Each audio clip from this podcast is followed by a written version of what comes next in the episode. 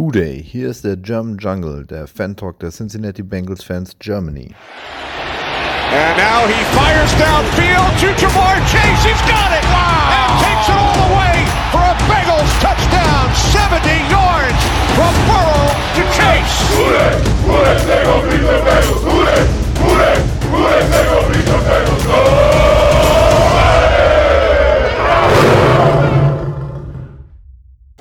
Herzlich willkommen zu einer neuen Folge vom German Jungle Podcast. Und meine Stimme müsste eigentlich viel trauriger sein, weil wir alle wissen, was vergangenen Donnerstag Nacht passiert ist. Ähm, trotzdem mh, nehmen wir heute auf, natürlich. Und mit dabei habe ich den Thomas. Moin. Und dann habe ich komplett vergessen zu fragen, wenn wir von den Steelers mit dabei haben. Magst du dich kurz vorstellen? Ja, sehr gerne. Der ein oder andere, der euren Podcast ja öfter hört, wird mich wahrscheinlich kennen. Ich bin Sascha oder beziehungsweise ein Sascha ähm, vom Steelcast, dem Podcast des Steeler Nation Germany e.V. Und ähm, ja, das wird hier heute eine schöne Trauerveranstaltung, glaube ich. Das kannst du laut sagen. Ihr habt zumindest noch Hoffnung. Ja. äh, die, die haben wir theoretisch auch noch, Thomas. Theoretisch. Äh, ich nicht. Ja, also ähm, Neuigkeiten, News. Ähm, Joe Burrow out for season, äh, torn ligament, also Bänderriss in seinem linken, oder? Linken Handgelenk. nee, nee, ist die Wurfhand. äh, also rechts, ähm, muss operiert werden, was gleichbedeutend ist mit dem Saison aus für unseren Starting Quarterback. Ähm, Super Bowl kann er wieder da sein. ja, den erreichen wir. Natürlich. Sicher. Ähm, also, ich hätte nichts dagegen. Nein, ähm, es gab ja ziemlich Kontroverse rum, rund um die Verletzung.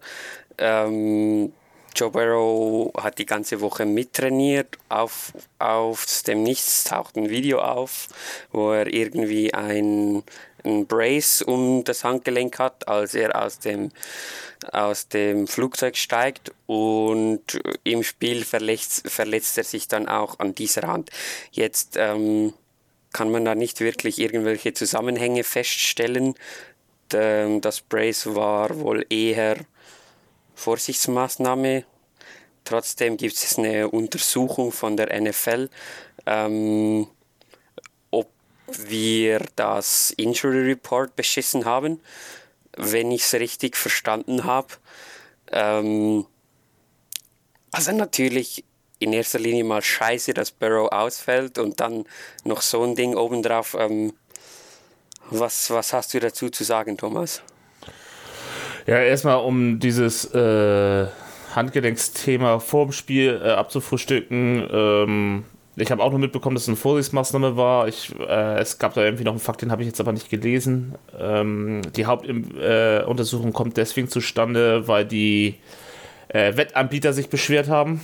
Ne? Weil es eben halt, hätte man das vorher gewusst, hätten andere Quoten und sowas ge äh, gegangen und, und so weiter und so weiter. Also es geht mal wieder um das gute liebe Geld. Ähm, und dann, ja, haben wir unseren Starting Quarterback verloren und äh, für mich ist die Saison auch gelaufen.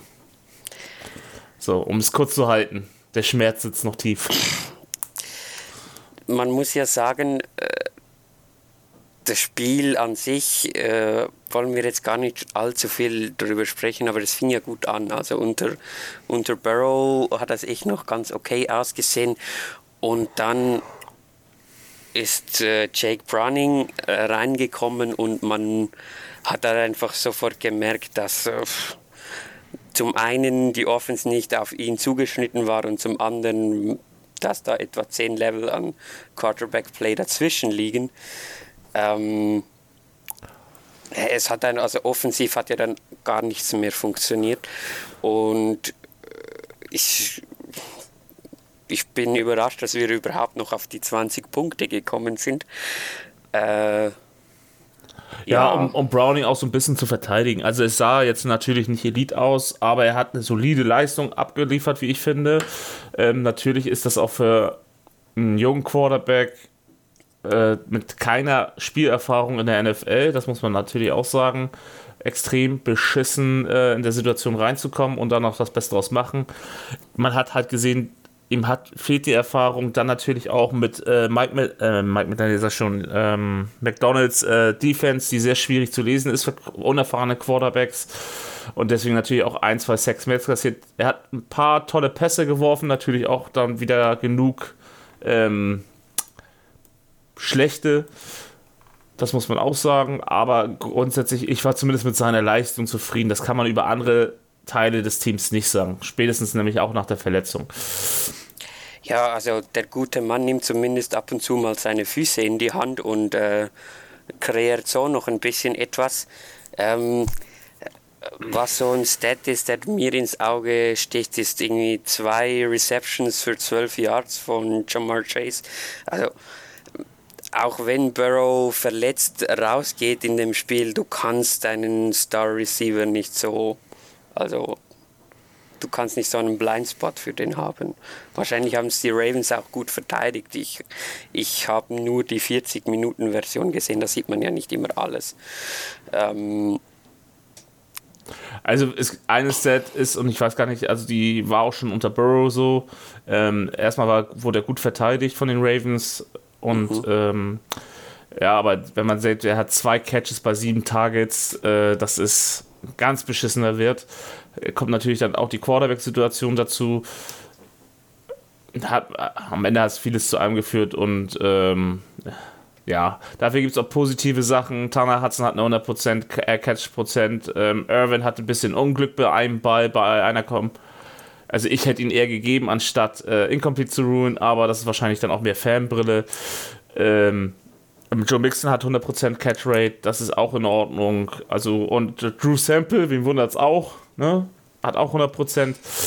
Es gab schon positive äh, Punkte, aber grundsätzlich war es eben halt auch kein tolles Spiel der Offense. Ähm, wir haben gerade mal 260 Yards oder 250 Yards in der gesamten Offense gemacht. Und äh, das muss sich ähm, natürlich auch der Verletzung geschuldet, aber so darf es nicht weitergehen.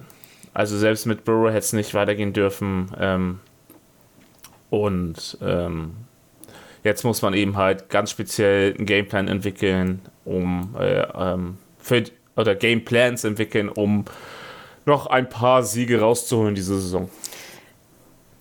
Was ich nochmal positiv mhm. erwähnen will, oder den einzigen, den man wirklich positiv erwähnen muss, oh ne, sind eigentlich zwei. Einmal, was für ein Tier ist Trey Hendrickson?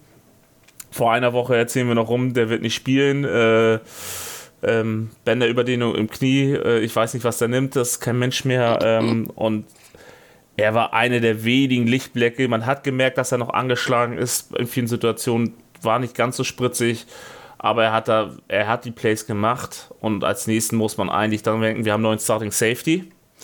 Ja, unsere Gebete oder unsere Wünsche von der letzten Woche wurden erhört. Äh, John Better hat gestartet und hat auch nicht überzeugt, aber er hat geliefert. Er hat zumindest besser gespielt, als es Nick Scott tun würde. Ähm, Richtig. Müssen wir darüber sprechen, dass Joe Burrow verletzungsanfällig ist? Nein. Vier Saisons, zwei nicht beendet. Würde ich jetzt ähm, nicht. Ähm, es gibt jetzt zwei Verletzungen, ja, das ist einmal der Kreuzbandriss und Dings, das passiert auch anderen Quarterbacks, äh, muss man dazu sagen. Ich würde ihn jetzt nicht als irgendwie verletzungsanfällig erzählen. Ähm, das ein, man muss es auch so sagen, die Handgelenksverletzung jetzt, äh, wir wissen nicht genau, was die Ursache ist, ob es dieser eine Hit von Clowney war, der kurz vor seinem Wurf äh, passiert also ich würde ihn noch nicht als verletzungsanfällig sein. Da hast du andere Quarterbacks, die deutlich häufiger mehr, ein, zwei Spiele ausfallen in der Saison als Burrow und ähm, würde ich ihn noch nicht zu, dazu zählen. Für mich ist es auch so ein bisschen ein Thema vom, was, was ja eigentlich rund um Bengals und die ganze Zach Taylor-Ära immer wieder ein Thema ist und, und das ist das äh, Play Calling, das Scheme. Wir passen einfach viel zu viel. Ja, logisch, mit Barrow willst du viel passen, weil das seine Stärke ist. Aber wenn der gute Mann pro Spiel 50 Dropbacks hat, dann äh, ist das auch 50 Mal, wo ein LKW in Form von einem äh, Defensive End auf ihm zurennen kann und äh, leider haben die Bengals einen ziemlich schlechten Job gemacht, äh, ihn da irgendwie zu beschützen und desto mehr Passing Plays du drin hast, desto, desto eher geht das Risiko auch, dass ähm, halt, ja und, und, und ja, was, man muss ja. es auch so sehen. Ähm, da will ich auch widersprechen. Also wenn die Strategie ist zu passen, dann solltest du auch nicht davon unbedingt abweichen. Du musst aber das so bauen, dass das erfolgreich ist. So, ähm, man sieht es bei zwei Offense-Koordinatoren in der Liga äh, ganz besonders, die auch mit, ähm, gut, der eine hat einen talentierten Quarterback, der andere hat er den nicht Quarterback, aber die schaffen es durch Scheme, die Quarterbacks zu beschützen, ähm, weil sie eben halt viel Freiraum kreieren für ihre Receiver, dadurch, dass die Bälle auch schnell wegkommen und präzise wegkommen. Das, das ist bei uns nicht. Wir haben, also die meisten Sachen, wo Burrow eins auf die Schnauze kriegt, ist daher, weil auch nicht nur, weil die O-Line schlecht ist, sondern weil die Receiver gedeckt sind. Und mhm. das muss sich halt auch, wenn du deinen Quarterback schützen willst, das muss sich ändern. Du musst über Scheme Freiräume für den Quarterback schaffen. Aber ähm, wenn ich ganz kurz dazu was sagen darf, Thomas, du hast jetzt gerade eben gesagt, nee, du würdest ihn nicht, ähm, nicht so bezeichnen. Aber wenn man jetzt schaut, gerade diese Saison kommt ja auch die Calf Injury noch dazu. Ne? Also wenn am Anfang hat er ja auch nicht bei, war er ja auch nicht bei 100 Prozent. Er war ja jetzt. Nee, das, das stimmt schon das stimmt, das will ich auch nicht weglügen. Aber auch selbst eine Muskelverletzung kann, es ist ja seine erste Muskelverletzung auf dem Bereich. Das ist ja kein Dauerrenner, ähm, wie jetzt äh, Andrew Luck, der zum Beispiel einmal die Schulter verletzt hat und dann mehr, immer wieder welche Schulterverletzungen hatte. Ähm, Justin Fields zum Beispiel ist jetzt drei Jahre in der Saison äh, in der Liga und er hat auch keine Saison sozusagen, seitdem er Starter ist, durchgespielt. Das ähm, bezeichne ich als verletzungsanfällig. So. Für schwere Verletzungen kannst, kannst du immer, kannst du, bist du nicht unbedingt, oder wie nenne ich das, wie sagen wir bei Kreuzbandanriss, sein Knie ist seitdem stabil.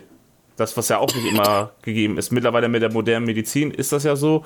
Ich glaube auch, äh, dass die Handgelenk, oder ähm, sagen wir es mal so, wir haben Glück, dass die Saison so noch, die neue Saison lange oder weit weg ist. Äh, die wird auch vernünftig ausheilen.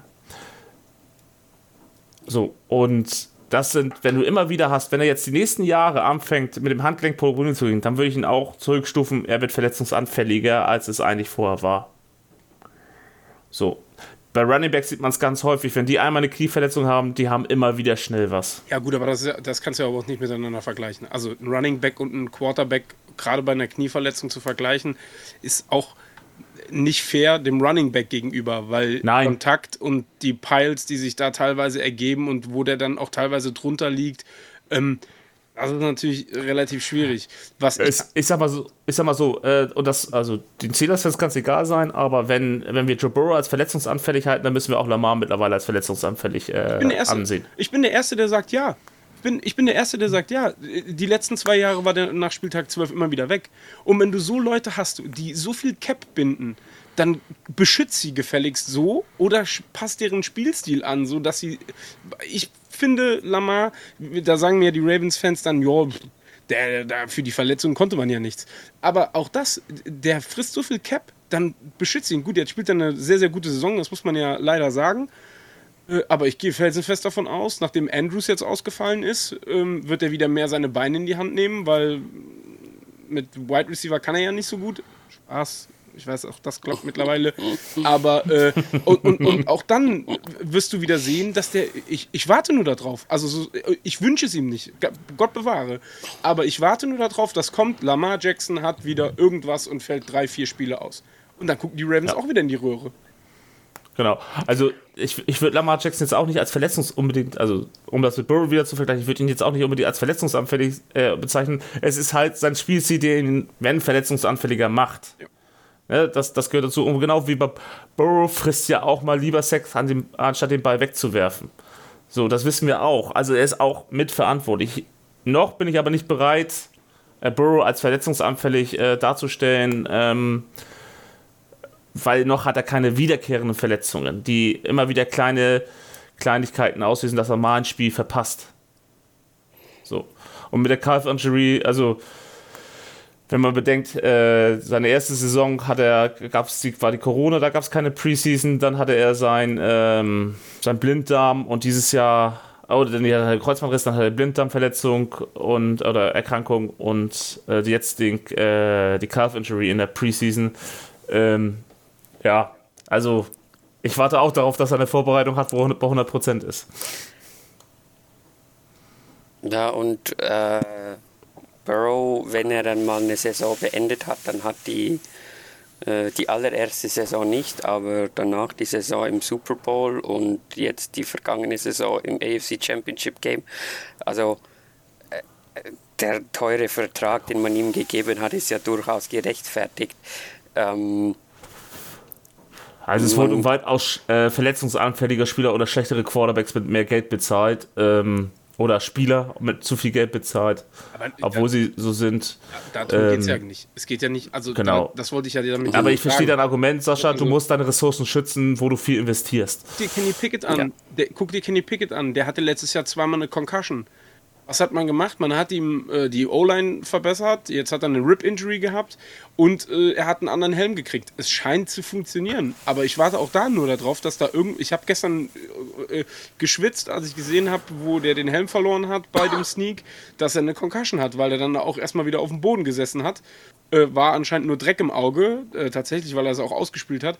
Aber auch da denke ich mir, boah, also, ja, also wie gesagt, du musst deine Ressourcen schützen. Ja. So, das, das macht jedes Unternehmen, äh, wenn sie eine Entwicklung haben oder sowas, sie schützen ihre Ressourcen oder ihr Wissen.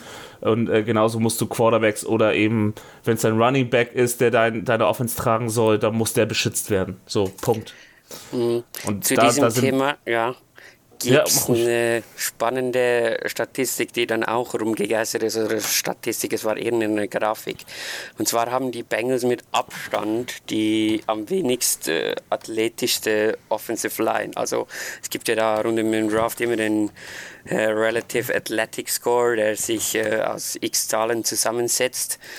Und wenn man den Durchschnittswert bei den Bengals kombiniert, dann kommen sie da mit Abstand, mit weitem Abstand als am schlechtesten raus. Das heißt jetzt nicht nur, weil ihre O-Liner äh, nicht athletisch sind, heißt es nicht direkt, dass die Bengals O-Liner auch schlecht sind, aber ähm, es ist halt doch irgendwo so ein Signal in die Richtung von ähm, vielleicht ist das etwas, wo man zu wenig Wert darauf gelegt hat und, und das dann halt mit solchen Sachen, mit solchen ungewünschten Verletzungen bezahlen muss. Ja, also das, das, und das ist auch kein normaler Punkt jetzt aus der Verletzung von Burrow, was wir machen müssen. Ähm, wir müssen unseren Coaching-Staff umbauen. Ich sage nicht, dass Cam, äh, Zach Taylor weg muss. Ähm, ich plädiere dafür aber, dass wir äh, neue Impulse setzen mit einem neuen Offense-Coordinator und einem neuen O-Line-Coach. Das ist momentan äh, mein Take. Ich äh, finde, dass ähm, unser O-Line-Coach ein guter ist, das will ich nicht sagen, aber vielleicht auch nicht mehr auch nicht passt zu dem, was äh, Zach Taylor gerne hätte, eben äh, ähm, diese, diese Passing Offense. Frank Pollack ist eigentlich eher der Run O-Liner, der kommt noch ein bisschen aus der Zeit von der 21 Offense. Ähm, und äh, da muss er, vielleicht müssen wir da den Change haben. Einfach für nächstes Jahr. Genauso wie mit, äh, mit ähm, Callahan, dass wir einen äh, neuen OC brauchen, einen neuen Playdesigner, wo wir über Scheme haben und äh, was ich auch mittlerweile oder wo ich der Meinung bin, Zach Taylor muss das Play Calling ähm, abgeben und nur noch der Head Coach sein, so wie es eigentlich sich gehört. Man sieht es äh, unter Mike Tomlin oder Jim Harbaugh, das sind Top-Head-Coaches, ähm, die haben keine Aufgaben mehr, außer das Team zu führen und nicht irgendwie Plays zu callen, egal ob es Offense oder Defense ist. Und es funktioniert super. Klar hast du dann immer mal den Change von guten Koordinatoren, die dann irgendwo Head-Coach werden, aber das kann äh, vernünftiger Head-Coach äh, kompensieren. Und was Zach Taylor eben halt sehr gut kann, er kann Teams bilden, Teams, die füreinander einstehen und das ist für mich vom, für, auf der Position des Headcoaches viel wichtiger, als dass er sich als äh, Offense-Genie irgendwie einen Namen macht. Oder Defense-Genie. dann müssen wir quasi hoffen, dass ähm, jetzt Brian Callahan mit äh, Jake Browning es noch irgendwie schafft, die Playoffs zu erreichen, weil dann hat der gute Mann, der hatte schon letztes Jahr ähm, Head Coach Interviews, dann äh, hat der gute Mann dann wahrscheinlich einen, äh, ein weiteres relativ starkes Argument dafür, einen Head Coaching Job zu übernehmen. Äh, weil sonst sehe ich nicht, wie der ausgetauscht wird, wenn er nicht von selber irgendwo weggeht, weil er irgendwo sonst eine, eine Möglichkeit bekommt. Nein, glaube ich auch nicht, weil Taylor ist ja auch sehr loyal gegenüber seinen ähm, Coaches. Mhm. So. Ähm, was ich noch abschließend zu der Thematik sagen möchte. Ähm, wir sind jetzt in Woche, was war das, 10, 11? Das Spiel Elf. gegen die Rays. Ähm, es sind jetzt noch sieben Spiele. Liebe Leute, lasst euch trotz der Burrow-Verletzung den Spaß nicht nehmen. Ähm, äh, die Bengals haben theoretisch immer noch Chancen auf die Playoffs. Ähm, Jake Browning kann ein äh, spannender, lustiger Spieler sein zum Zuschauen. Ähm, um dann jetzt auf das nächste Matchup vorauszublicken, wir haben die Steelers auch schon mal mit Backup Quarterback geschlagen. Äh, The Ryan Return Fin- of AJ McCarron. Ryan Finley lässt grüßen, wer, wer ihn noch kennt. Das tolle Grinse-Pick. Und ähm, ja, die Football-Saison ist so kurz. Ähm, schaut weiterhin die Bengals-Spiele und ähm, Genau. habt noch Hoffnungen, solange sie noch da sind. Genau, das, das muss man auch sagen. Und äh, das wäre jetzt auch mein wichtigster Punkt eigentlich drauf. Teste Spieler, wie sie reinkommen. Lass die Rookies spielen, lass Turner mehr Snaps nehmen, lass äh, Battle weiter starten, ähm, lass äh, und, äh, Yoshiwas und äh, äh, Charlie, Charlie, Charlie, oh, wie heißt er noch? Jones. Ja, Charlie Jones, äh, lasst ihm Snaps äh, kriegen in der Offense, nicht nur Special Teams, ähm, damit sie sich entwickeln, damit, wenn Burrow zurück ist, äh, das Team weiterhin stark um ihn herum ist. Genau. Und dass wir vor allem für die Offseason wissen, welche Spieler können wir brauchen, auf welche Spieler kannst du zählen und wo brauchst du einen Ersatz. Dann, lieber Sascha, ähm, stell uns doch mal ein bisschen die Steelers vor. Also, die Saison hat sich ja wieder mal typisch Steelers-weise so charakterisiert, dass die Defense gefühlt die Spiele gewinnt und die Offense irgendwas macht. Ähm, oder wie würdest du dieses Team momentan charakterisieren? Offensiv eine Katastrophe, defensiv äh, Bend but Zwischen, break. ne? Also es ist, es ist immer so ein bisschen, also man kassiert unfassbar viele Yards. Man ähm, ist, glaube ich, auch statistisch ähm, die Äh, äh, genauso wie die 28 Bengals, ne? Also, Liga, äh, der Liga oder so. 28 meinte ich vorhin gesehen Ja. zu haben in Yards per Game. Ja, aber ähm, sie schaffen es halt entweder Big Plays zu kreieren, kurz vor der Endzone, oder eben äh, es den Leuten so schwer zu machen, dass es nur für ein Field Goal reicht. Und sie haben gestern ja auch die Browns bei 10 Punkten gehalten. Okay, die haben mit DTR natürlich auch einen Rookie. ihr habt nicht Terry Austin als Defense Coordinator. Doch. Oh Gott, oh Gott, oh Gott. Aber deswegen musste ich gerade eben auch so lachen, als du gesagt hast, Mike Tomlin callt keine Plays mehr. Es wird ihm nämlich nachgesagt, dass er die Defensive Plays callt und nicht Terrell Austin. Also er war ja ein halbes, halbe Saison bei uns äh, und das war ja die größte Katastrophe. Naja, vor aber- also es- 2018. Also es ist halt eine Big Play Defense, Mhm. aber die halt eben mit einer Patchwork ähm, Inter ach, Interior Defensive Line, nee. Ähm, mit ähm, Inside Linebackern spielt, glaube ich, mittlerweile mit Inside Linebacker 4 und 5, weil Cole Holcomb ist ausgefallen mit Knie. Eine Woche später ist Ja. Juan Alexander ausgefallen ähm, mit einem Achillessehnenriss. E. Landon Roberts spielt noch. Ähm, und daneben spielt jetzt Walker. Den hat man irgendwo hergeholt. Fragt mich bitte nicht woher. Ähm, Ihr seid auch, auch Mike Jacks dran, ne? Habe ja, ich genau. gelesen? Richtig. Mike, Mike Jack ist unretired und die Eagles haben ihn entlassen und es sieht wohl so aus, als wenn wir den zumindest mal aufs Practice Squad sein. Ähm, äh, bleibt abzuwarten. Und dann hast du halt eben vor der Saison Terrell Edmonds abgegeben, den Safety, den Strong Safety. Und jetzt ist Minka Fitzpatrick, der Free Safety, seit drei Spielen mit einem Hamstring, mit einer Hamstring-Injury raus. Und da hoffe ich sehr, dass der jetzt wiederkommt, weil du merkst einfach, dass die Abstimmung, also Ilan Roberts macht das super. Elan Roberts, der Inside Linebacker, muss man sagen, der spielt wirklich auf einem ganz guten Niveau. Ist auch die, der Tackling-Leader mit 71 Tackles aktuell. Aber es ist halt eine Patchwork Secondary, gerade ähm, mit Elijah Riley, ähm, DeMonte Kazee und äh, Keanu Neal. Und mal Hand hoch, wer jetzt äh, sagen kann, er kennt alle drei Safeties, die ich aufgezählt habe, äh, wird wahrscheinlich eher nicht der Fall sein. So, ich kenne O'Neill. Ja, so und das, das ist halt der Punkt. Ne? Und da merkst du halt einfach, ähm, gerade die Mitte, da hat ja Jordan Love gegen, äh, von den Packers gezeigt, wie man äh, Big Plays kreieren kann. Äh, Steelers haben das Spiel noch gerade so gewonnen. Aber ja, die Offense ist halt ein Offenbarungseid. Und ähm, das liegt an, an einigen Faktoren. Also die ersten sieben, acht Spiele hat es daran gelegen, dass man gar nichts auf die Kette gekriegt hat, gefühlt.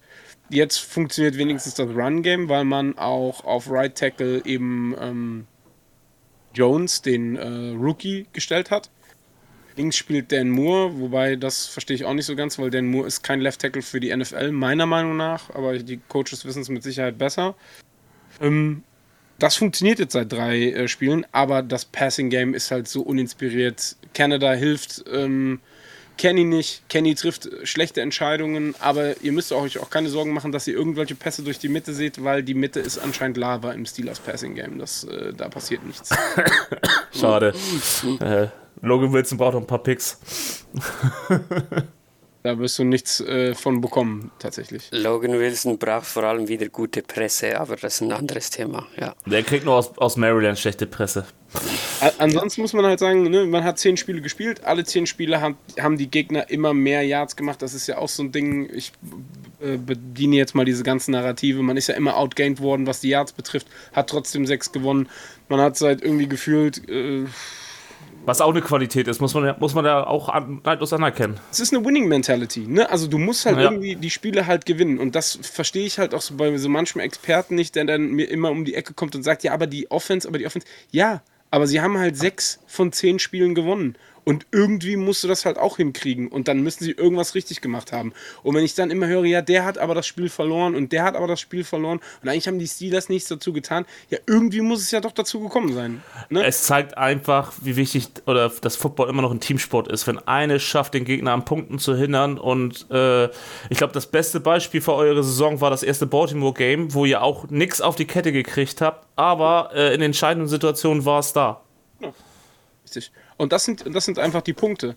Ähm, äh, sie gewinnen es halt. Gestern haben sie es nicht gewonnen. Man muss aber dazu auch sagen, und ich weiß, sowohl euch als auch mich schmerzt das, dass ich das jetzt zugeben muss. Aber die Browns haben halt im Moment arguably die beste Defense der Liga. Das ist einfach so. Ich habe das Ja. All-22-Tape noch nicht gesehen, deswegen kann ich nicht sagen, wie die Coverage war. Gefühlt hat Kenny gestern richtig schlechte Entscheidungen getroffen. Richtig schlechte Entscheidung. Und wenn ich noch einen Screen in die Flat sehe und nicht einfach mal durch die Mitte irgendwie oder einen Shuffle Pass durch die Mitte oder sonst irgendwas, flippe ich auch aus. Ich bin ganz ehrlich, ich bin Matt Canada leid. Egal, ob er im Booth sitzt, ob er unten an der Seitenlinie sitzt, ist es mir vollkommen bums mittlerweile. Ich möchte einfach nur noch, dass der Mann nach der Saison weg ist. Und es muss ein, meiner Meinung nach ein mittelschweres Wunder passieren, damit der einen neuen Vertrag bekommt. Weil er hat nichts, aber auch gar nichts seinem Rookie-Quarterback, beziehungsweise jetzt im ersten, äh, im zweiten Jahr Quarterback, an die Hand gegeben, dass es ihm leicht gemacht wird. Wir spielen kein Shallow Cross. Wir, die einfachsten Sachen wie ein Slant wirst du bei den Steelers nicht sehen. Wir spielen gefühlt Four Verticals. Und dann wunderst du dich, dass äh, Kenny, äh, Quatsch, ähm, George Pickens an der Seitenlinie irgendwelche Zirkus-Catches machen muss. Und ähm, jetzt am Sonntag gegen die Browns war auch ähm, leider Deontay Johnson kein Faktor, der ja auch ein Teil der Saison gefehlt hat, der auf Injured Reserve war, auf dieser Kurzzeit Injured Reserve. Pat Fryermuth wird auch nicht eingesetzt. Der hatte einen Catch jetzt am Sonntag und ich würde sagen, das ist einer der besseren äh, Catching Tight Ends der Liga. Aber er wird ins Spiel nicht eingebunden. Underneath siehst du auch nichts. Es wird nichts passieren. Also von daher sind die Steelers offensiv unfassbar ausrechenbar und das ist natürlich auch als Fan unfassbar frustrierend. Ja, versteh, verständlich.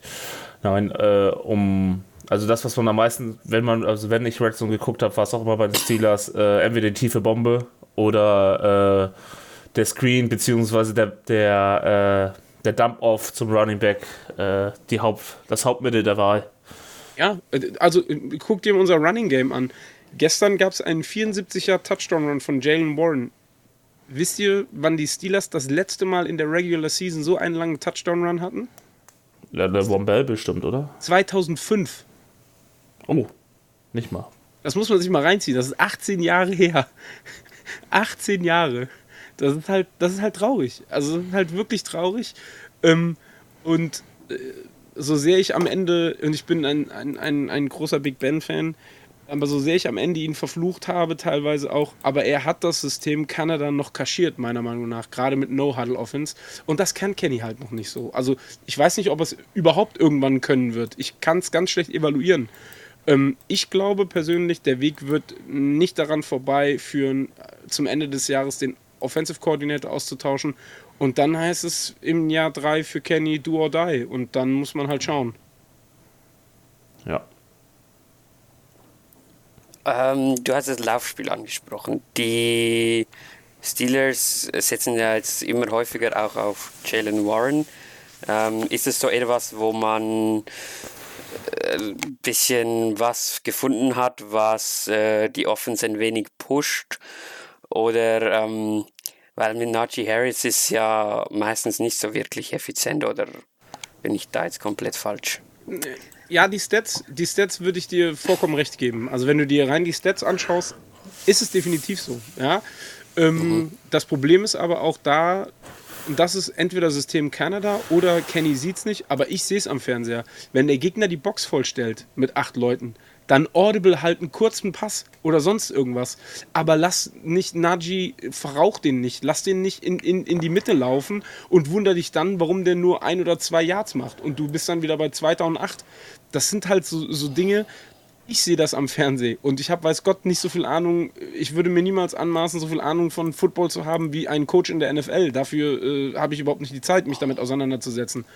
Aber wenn ich das sehe, dann sieht das jeder Defensive Coordinator. Und die werden sich darauf einstellen. Die werden die Leute auch darauf einstellen. Und jedes Mal, wenn ich nur sehe, wenn, wenn äh, Pickett Alert Alert macht und die Hände so wie ein Surfer wackelt, da weiß ich schon, okay, es kommt ein Run. Es, du, musst, du, du, du, musst gar nichts mehr machen.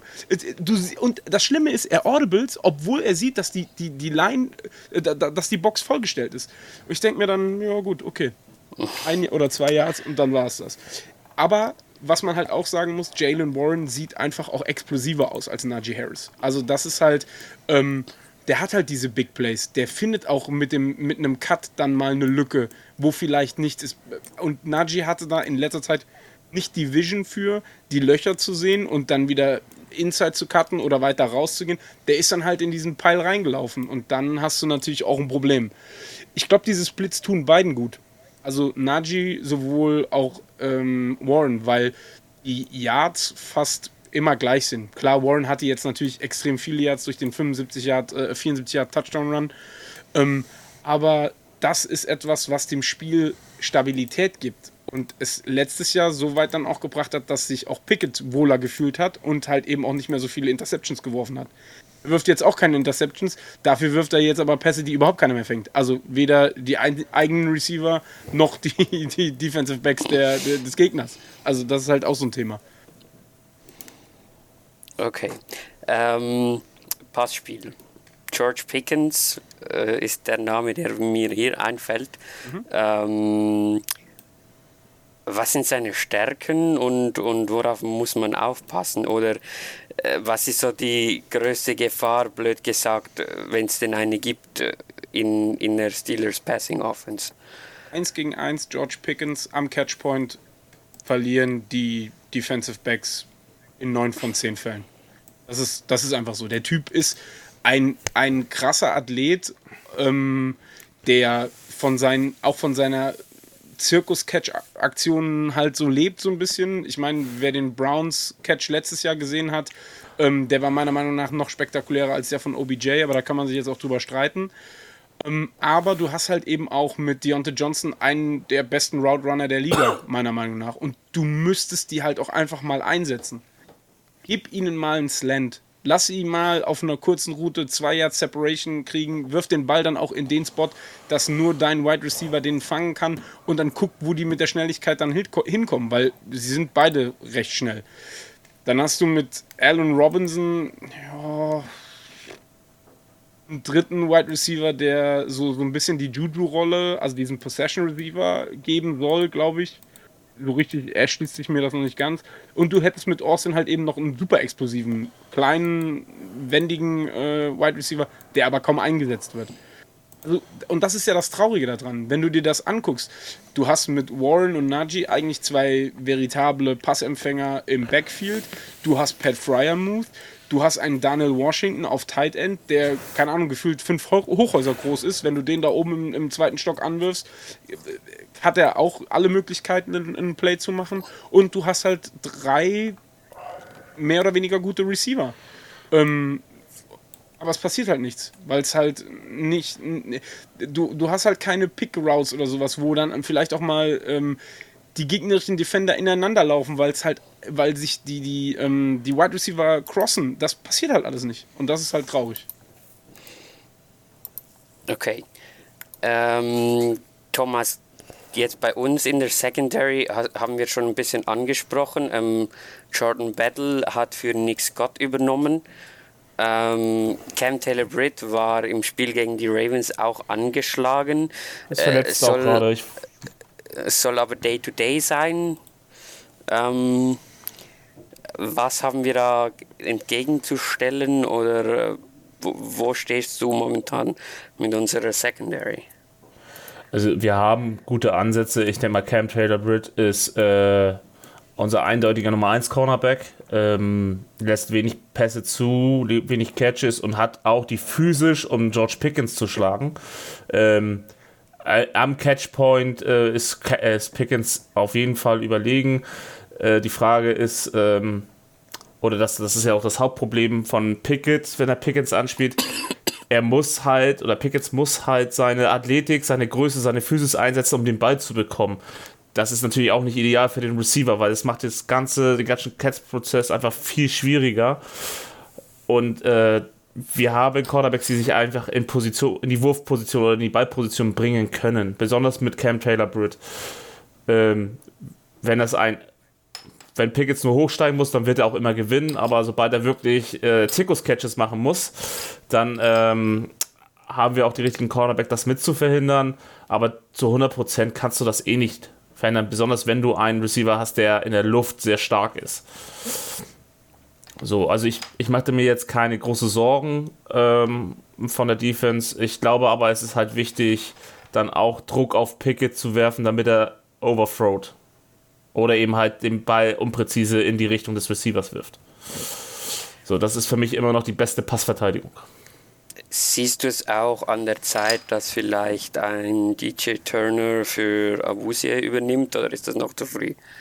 Nein, ich, wie gesagt, ich bleibe dabei. Ähm, wir sollten Turner auf jeden Fall mehr Snaps geben, auch äh, ruhig starten. Es ist ja nicht ausgeschlossen, dass er starten wird, weil ähm, äh, Britt ja angeschlagen ist, Cam Taylor Britt. Und deswegen würde ich ihn noch starten lassen. Ich würd, weiß nicht, ob ich, ich würde äh, Turner eher aufgrund seiner seinen Speed gegen Deontay Johnson aufstellen anstatt Pickens ähm, und dann eher den erfahrenen äh, Cornerback wie Avusie gegen P Pickens aufste äh, aufstellen und ähm, ja, so, aber ich, ich sehe auch so, das ist das, was ich vorhin sagte, wir müssen unseren Spielern den jungen Spielern Snaps geben, damit sie Erfahrung sammeln. Besonders jetzt, äh, es kann ja eh nichts mehr anbrennen der Laden brennt schon nicht lichterloh. Also, was soll noch passieren? Mm, wo kann die Bengals Defense die Steelers Offense am besten attackieren? Sascha, was würdest du sagen? Was ist die größte Schwäche? Ganz der klar. Also, also theoretisch gesehen ist es Fakt, du musst halt das Laufspiel minimieren und mhm. Pickett zwingen zu werfen. Also Aktuell ist das so. Mit dem Playbook ist das einfach so. Ähm, ich weiß nicht, wie gut eure Run-Defense ist. Ich weiß nicht, wie gut eure Interior auf Defensive Line ist. Okay. Auf ähm, und ab. Also dieses Jahr echt auf und ab. Von, von den ganz stark aus den letzten zwei Jahren zu auf und ab. Also wir haben gegen die Texans äh, das, das schlechteste oder zweitschlechteste Laufteams haben wir über 160 Rushing Yards von einem Running Back zugelassen. Ja, aber, so, aber dafür haben wir andere Teams eliminiert, oder nicht eliminiert, aber haben äh, die Runs deutlich äh, unter 100 Yards gehalten. Also es ist wirklich ein oder also es ist wirklich ein Ja, Auf zum und Ab. Beispiel die Bills konnten gar nicht gut laufen gegen die Bengals. Ja, Genau. die Bills wissen, die Bills wissen, glaube ich, im Moment selber nicht so, wenn sie nicht gerade gegen die Jets spielen, was sie eigentlich so für ein Team sein wollen. Also, das ja auch, ne, also, das, ich werde auch nichts über euch zu den Texans sagen, weil da muss ich erst vor der eigenen Steelers-Haustür kehren. Mit 30-7 haben wir uns da auch nicht so wirklich mit rumbekleckert. In Woche drei oder vier, ich, ist auch egal.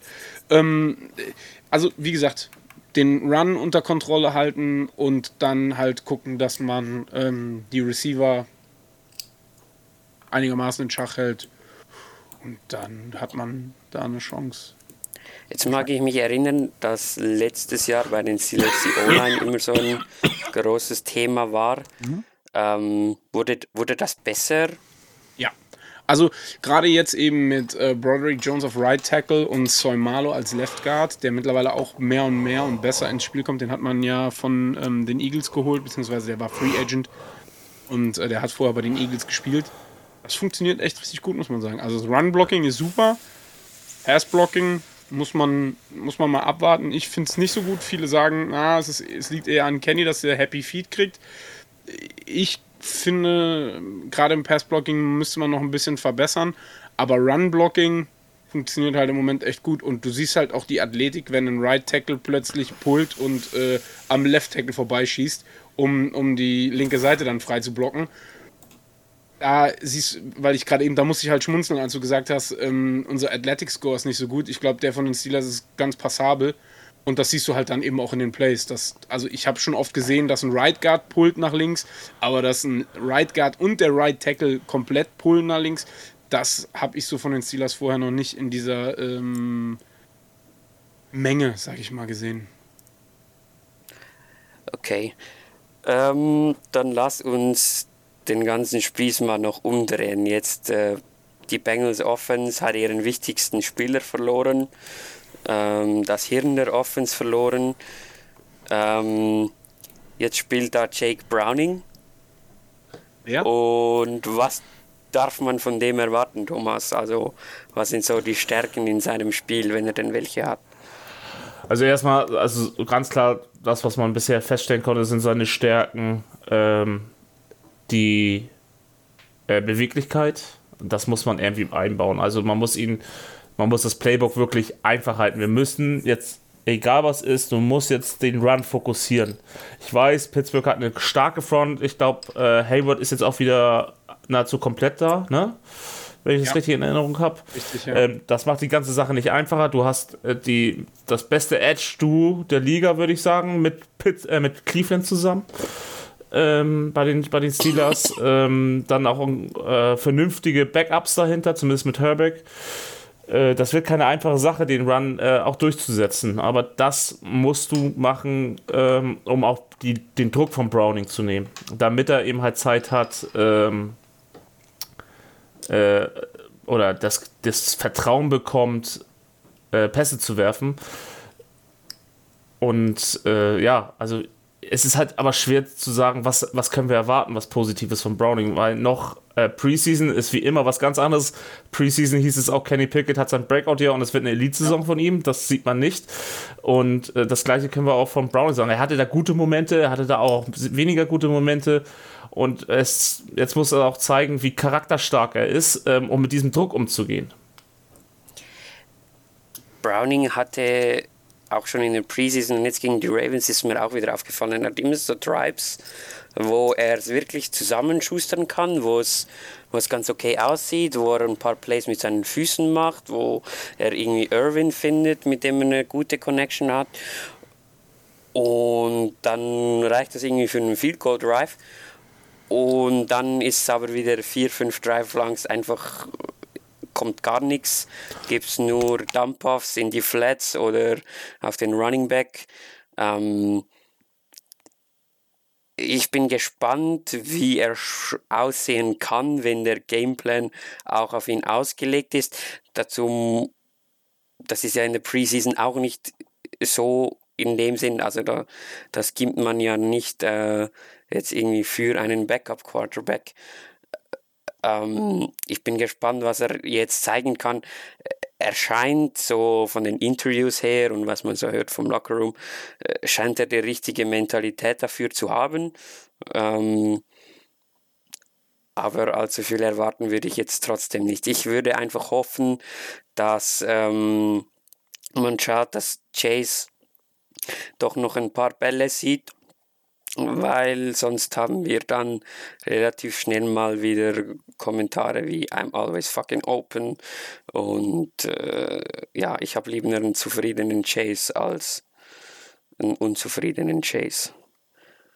Also, wenn ich was dazu sagen darf, es wird euch nicht leicht gemacht werden, weil wenn, wenn ich jetzt die Vergleiche ziehe zu letzten Sonntag, dann sind die Vorzeichen ja ungefähr dieselben. Also die Browns hatten plötzlich DTR, weil ähm, Watson sich ja verletzt hat, auch out for season ist.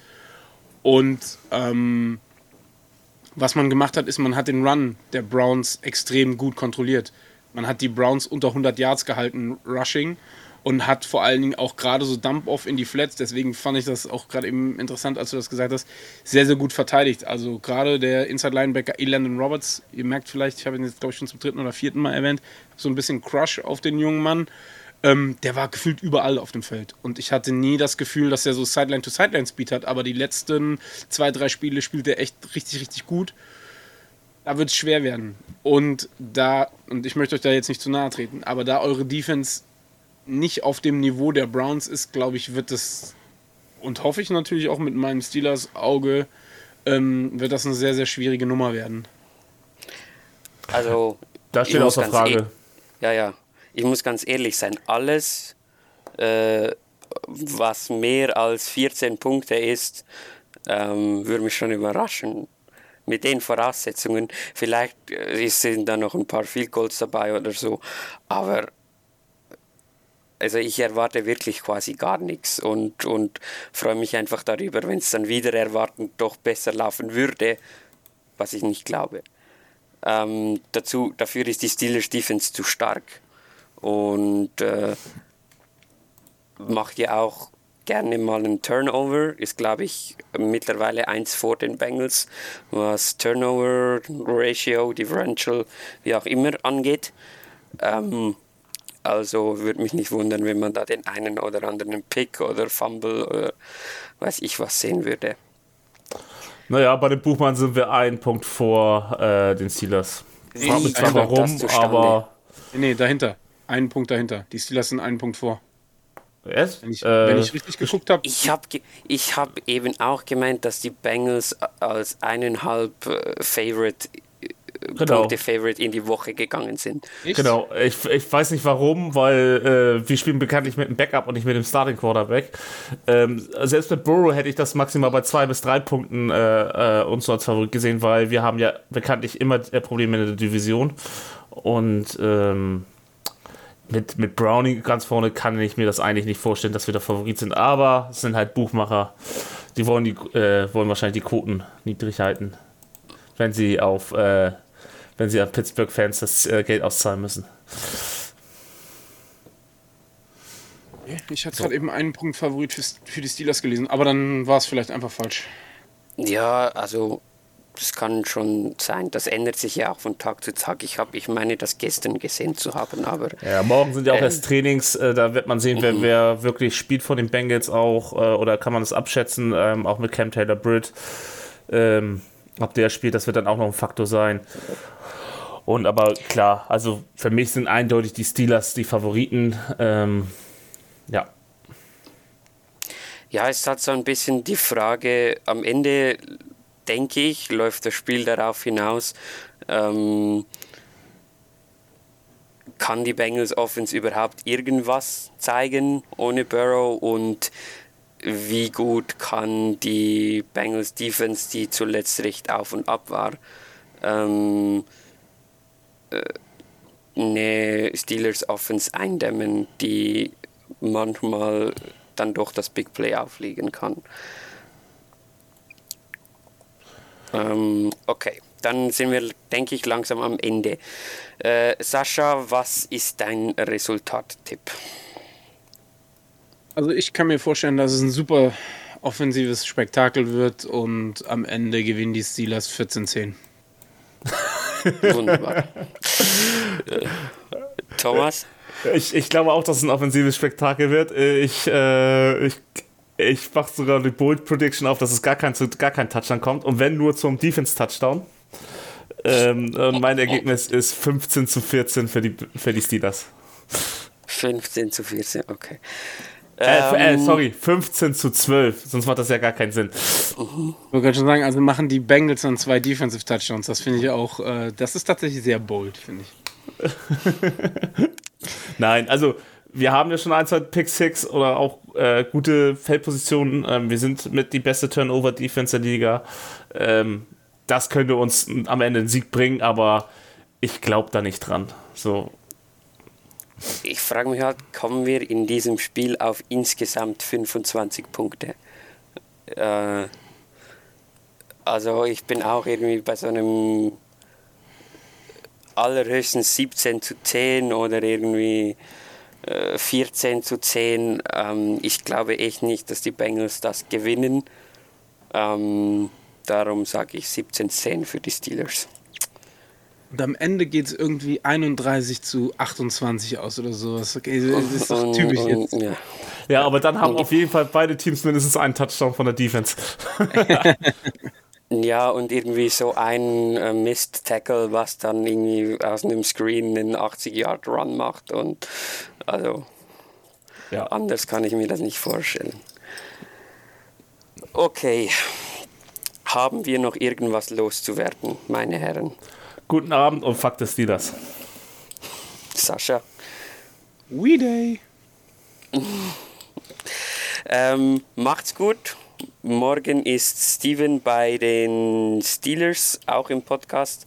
Ähm, falls ihr da noch mehr geballte Action haben wollt zu diesem doch schon Derby, dann hört da gerne auch noch rein auch von mir natürlich ein herzliches Fuck the Steelers und ähm, macht's gut. Ciao, ciao. Tschüss.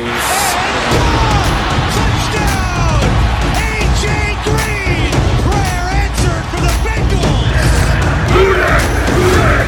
Who that?